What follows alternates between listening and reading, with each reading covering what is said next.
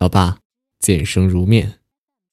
来南京都已经半年多了，还记得那个时候，为了来南京，我跟你发生了一点不愉快。你说我在哪儿都一样，烂泥扶不上墙。我知道你这样说，只是为了把我留在身边，不想看到我受苦。马上中秋了，虽然通讯现在这么方便，但我们好像真的没有什么交流。既然这样，那我就写封家书，读给你吧。亲爱的爸爸妈妈，你们好吗？现在工作很忙吧？身体好吧？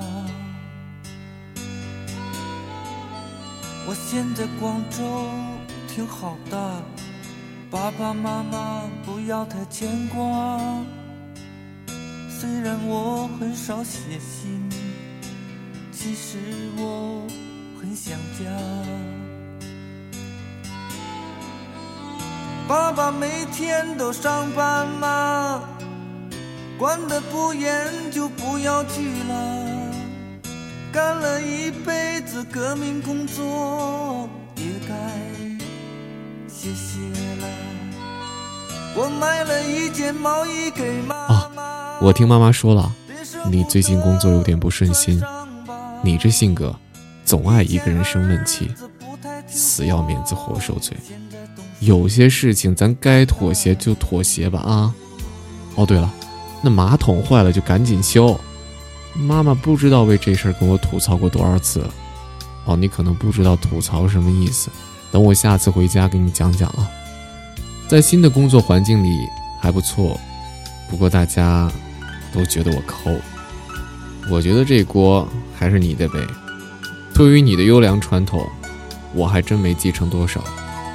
但是说到抠，这点我随你。该买衣服就买衣服，别老穿我的了。都多大岁数的人了，能合适吗？心里没点数吗？等等，别气啊！我也得说说我妈，这样你最起码能平衡点。嗯，妈妈吧，我也没啥随的，可能就随她。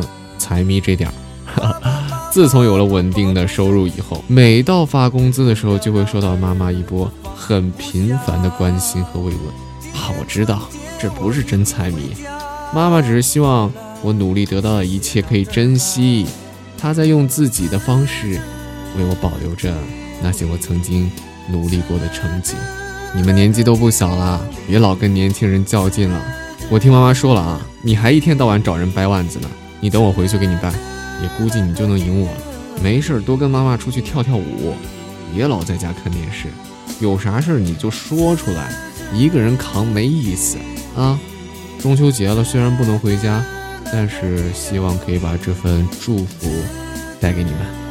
该玩就玩，别管那么多，把什么事情交给我就好啦。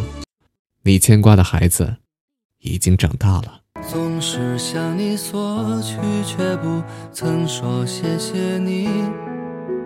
直到长大以后，才懂得你不容易。每次离开，总是装作轻松的样子，微笑着说回去吧，转身泪湿眼底。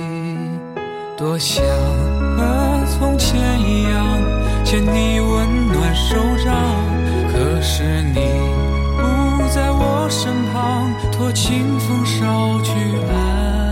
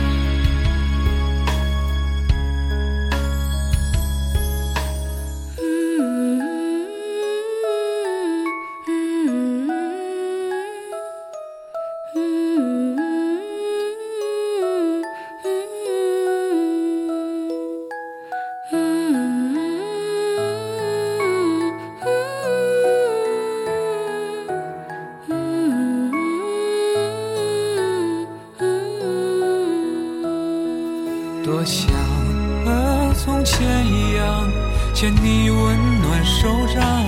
可是你不在我身旁。托清风捎去安康。时光，时光慢。